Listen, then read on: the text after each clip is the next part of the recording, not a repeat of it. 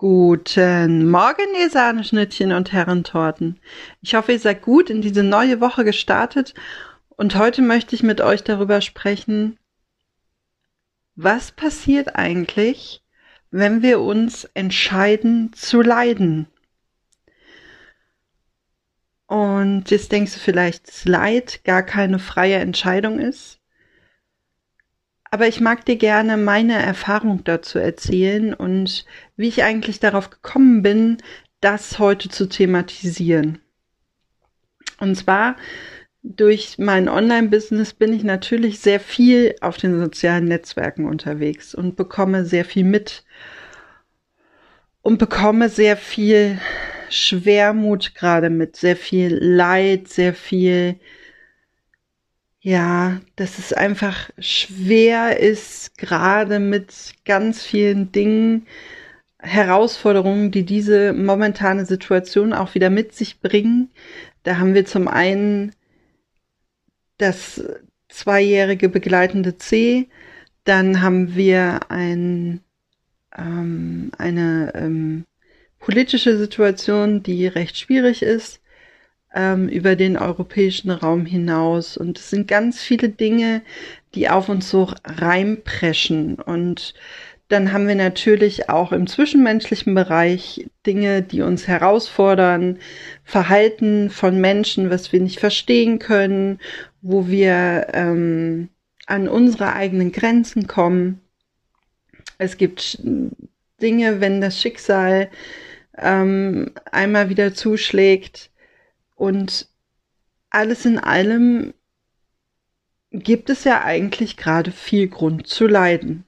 Und es ist ein Phänomen, dass wenn einer anfängt damit, ähm, versucht der Nächste das irgendwie noch unter seinem nächsten Post zu toppen. Und so wird es so eine Abwärts-Leidensspirale.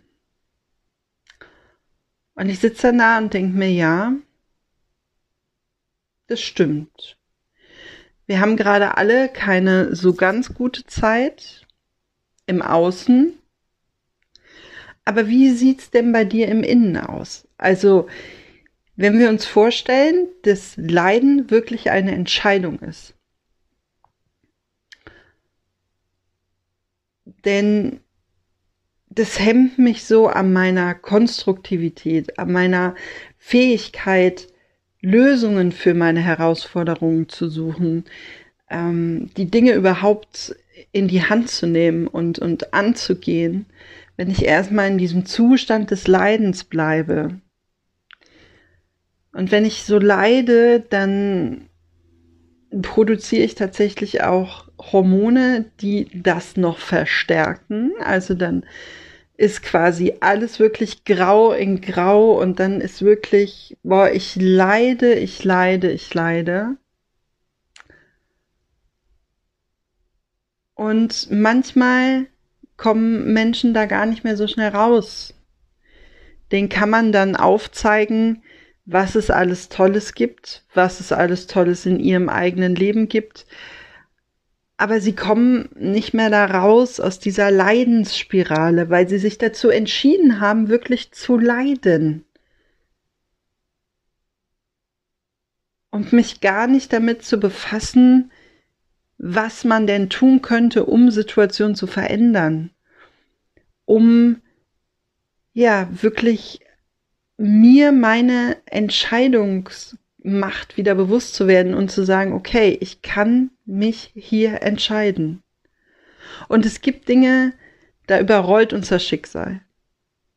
Die machen uns traurig, die machen uns wütend, die lassen uns hoffnungslos sein. Verzweiflung kommt auf und dann leiden wir. Das gibt es, keine Frage, hat jeder von uns schon erlebt. Aber die Frage ist halt, wie lange möchtest du leiden? Wie lange möchtest du so mit dir selbst begrenzt umgehen? Und ich habe letztens noch mit einem Freund darüber geredet, dass man nicht nur leiden kann. Man kann nicht nur traurig sein. Egal, was passiert im Leben, aber es gibt immer Momente, wo man vielleicht doch mal kurz grinsen muss, wo man vielleicht auch von seinen eigenen Emotionen überrollt wird.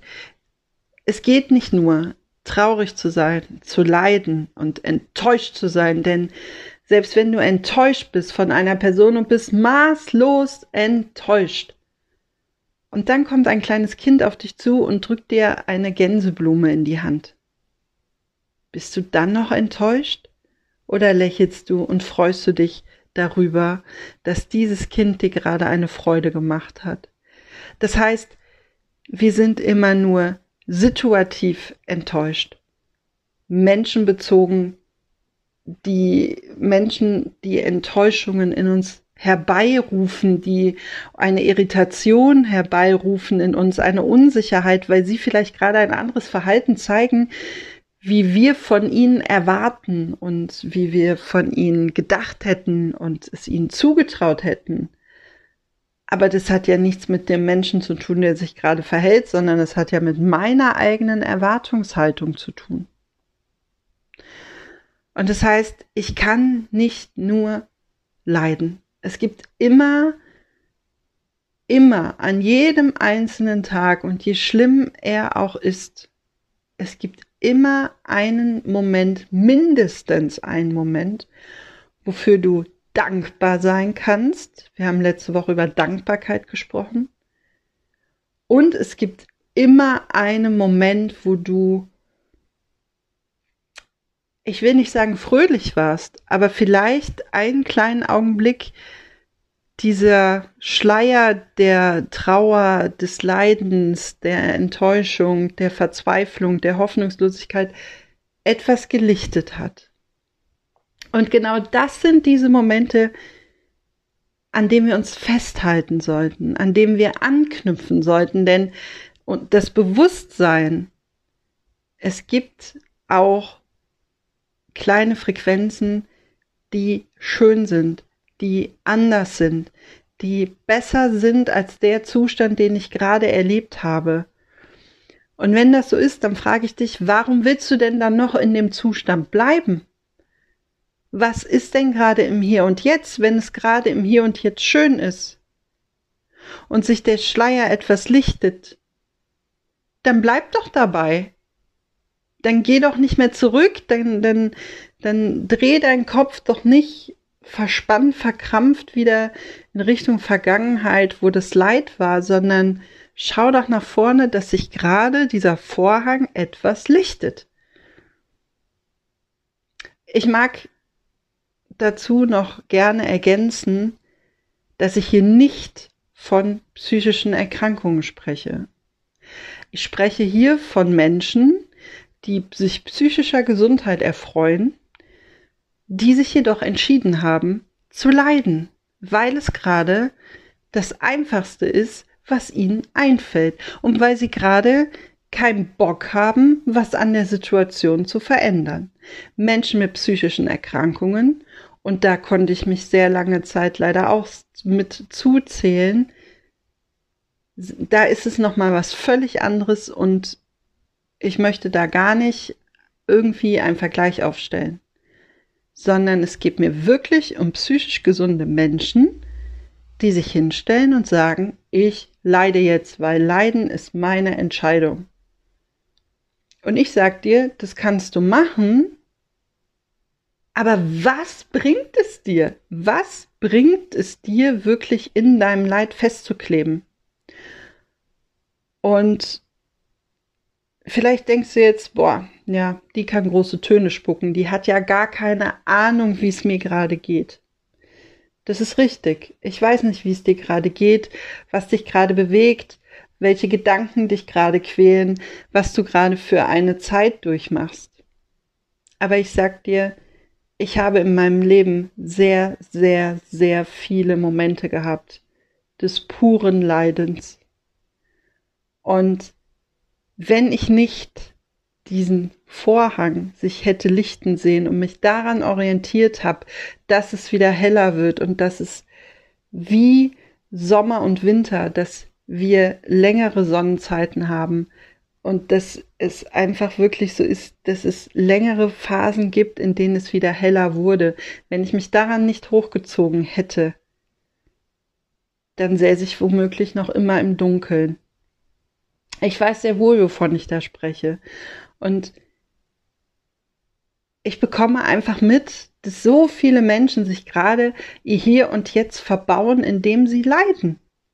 Und dabei fragt man sich doch, was ist denn jetzt gerade? Was ist gerade bei dir in diesem Moment? Was macht gerade dein Moment aus, wenn du bedenkst, dass ein Mensch dich vor einer Woche enttäuscht hat? Welche Relevanz hat das gerade im Hier und Jetzt für dich? Wo du gerade vielleicht einen Morgenkaffee trinkst, wo du gerade ein Lied im Radio hörst, wo du gerade ja, wo es gerade vielleicht die Sonne scheint, wo ähm, du eigentlich einen guten Start hattest in den Tag, weil die Nacht gut war. Was ist jetzt und hier relevant? Und wenn wir uns wie immer wieder das fragen, was ist jetzt gerade? Jetzt ist doch gerade meistens alles gut. Ich sitze gerade hier natürlich auch bewegt, berührt von ganz vielen zwischenmenschlichen Dingen, die das Leben einfach so mit sich bringen. Herausforderungen und, und, und ganz viel Gefühlen. Aber jetzt und hier, gerade in diesem Moment, ist alles gut. Und wenn du das auch so empfindest, dass du gerade in diesem Moment es gut hast und es dir gut geht, dann bleib doch in diesem Zustand. Dann geh doch nicht hin, schau in die Vergangenheit oder pfeif dir in der Zukunft wieder diese ganzen Informationen rein, dieses ganze Negative. Du musst nicht unbedingt immer wieder darüber sprechen, wenn ein Mensch dich enttäuscht hat, denn wenn ein Mensch Enttäuschung in dir ausgelöst hat, und du redest immer wieder darüber, dann verstärkst du das. Und dann wird es irgendwann so sein, dass du diesen Menschen für dein Unglücklichsein verantwortlich machst, für dein Leid. Und dabei war es vielleicht eine ganz kleine Kleinigkeit, die da passiert ist. Aber je mehr Raum das bekommt, je öfter das hochgekaut wird und durchgegangen wird und nochmal und nochmal und nochmal. Und gerade wir Frauen neigen da total zu, uns ähm, der Verhalten der besonders ähm, männlichen Wesen immer wieder zu bedienen, indem wir es immer wieder auftischen. Und Worte haben Macht und unsere Worte, die hören wir und was wir hören, bildet wieder unsere Gedanken. Das heißt, wir dürfen damit vorsichtig sein und wir dürfen uns auch schützen und wir dürfen auch versuchen, uns nicht diese Informationen immer wieder reinzupfeifen. Und damit meine ich auch tatsächlich nicht gut recherchierte politische Dinge. Damit meine ich ähm, Talkrunden, wo einem vielleicht die Hutschnur hochgeht, weil man eine völlig andere Meinung hat. Es ist wichtig, dass du eine eigene Meinung hast. Aber wenn du ein Standing hast, dann brauchst du nicht leiden. Denn wenn du wirklich deine Einstellung hast, dann kann dir ja erstmal nichts und niemand umhauen. Dafür hast du ja ein Standing. Du stehst dazu. Und du stehst dafür ein. Und du gehst dafür. Und dann bedarf es nicht noch zusätzlich wieder diesen ganzen Einheitsbrei von außen, den du dir wieder reinpfeifst. Und dann zu sagen, boah, ich komme mit dieser Situation nicht zurecht. Ja, warum kommst du damit nicht zurecht? Weil du deine Grenzen noch nicht so gefunden hast und noch nicht so für dich gesteckt hast, wie es für dich gut ist, für dich und wenn das jeder Mensch täte, dann hätten wir gerade immer noch eine herausfordernde Situation, aber wir hätten einen anderen Umgang damit. Denn das Leiden würde viel weniger werden.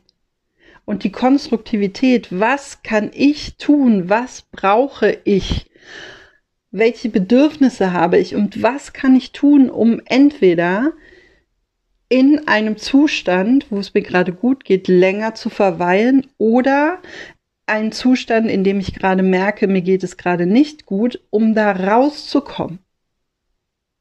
Und in dem Moment, wo ich mir Gedanken darüber mache, bin ich im Hier und Jetzt und bin ich achtsam und da kann ich mich sträuben, wie ich will. In dem Moment, wo ich mir diese Fragen stelle, bin ich im Hier und Jetzt angekommen.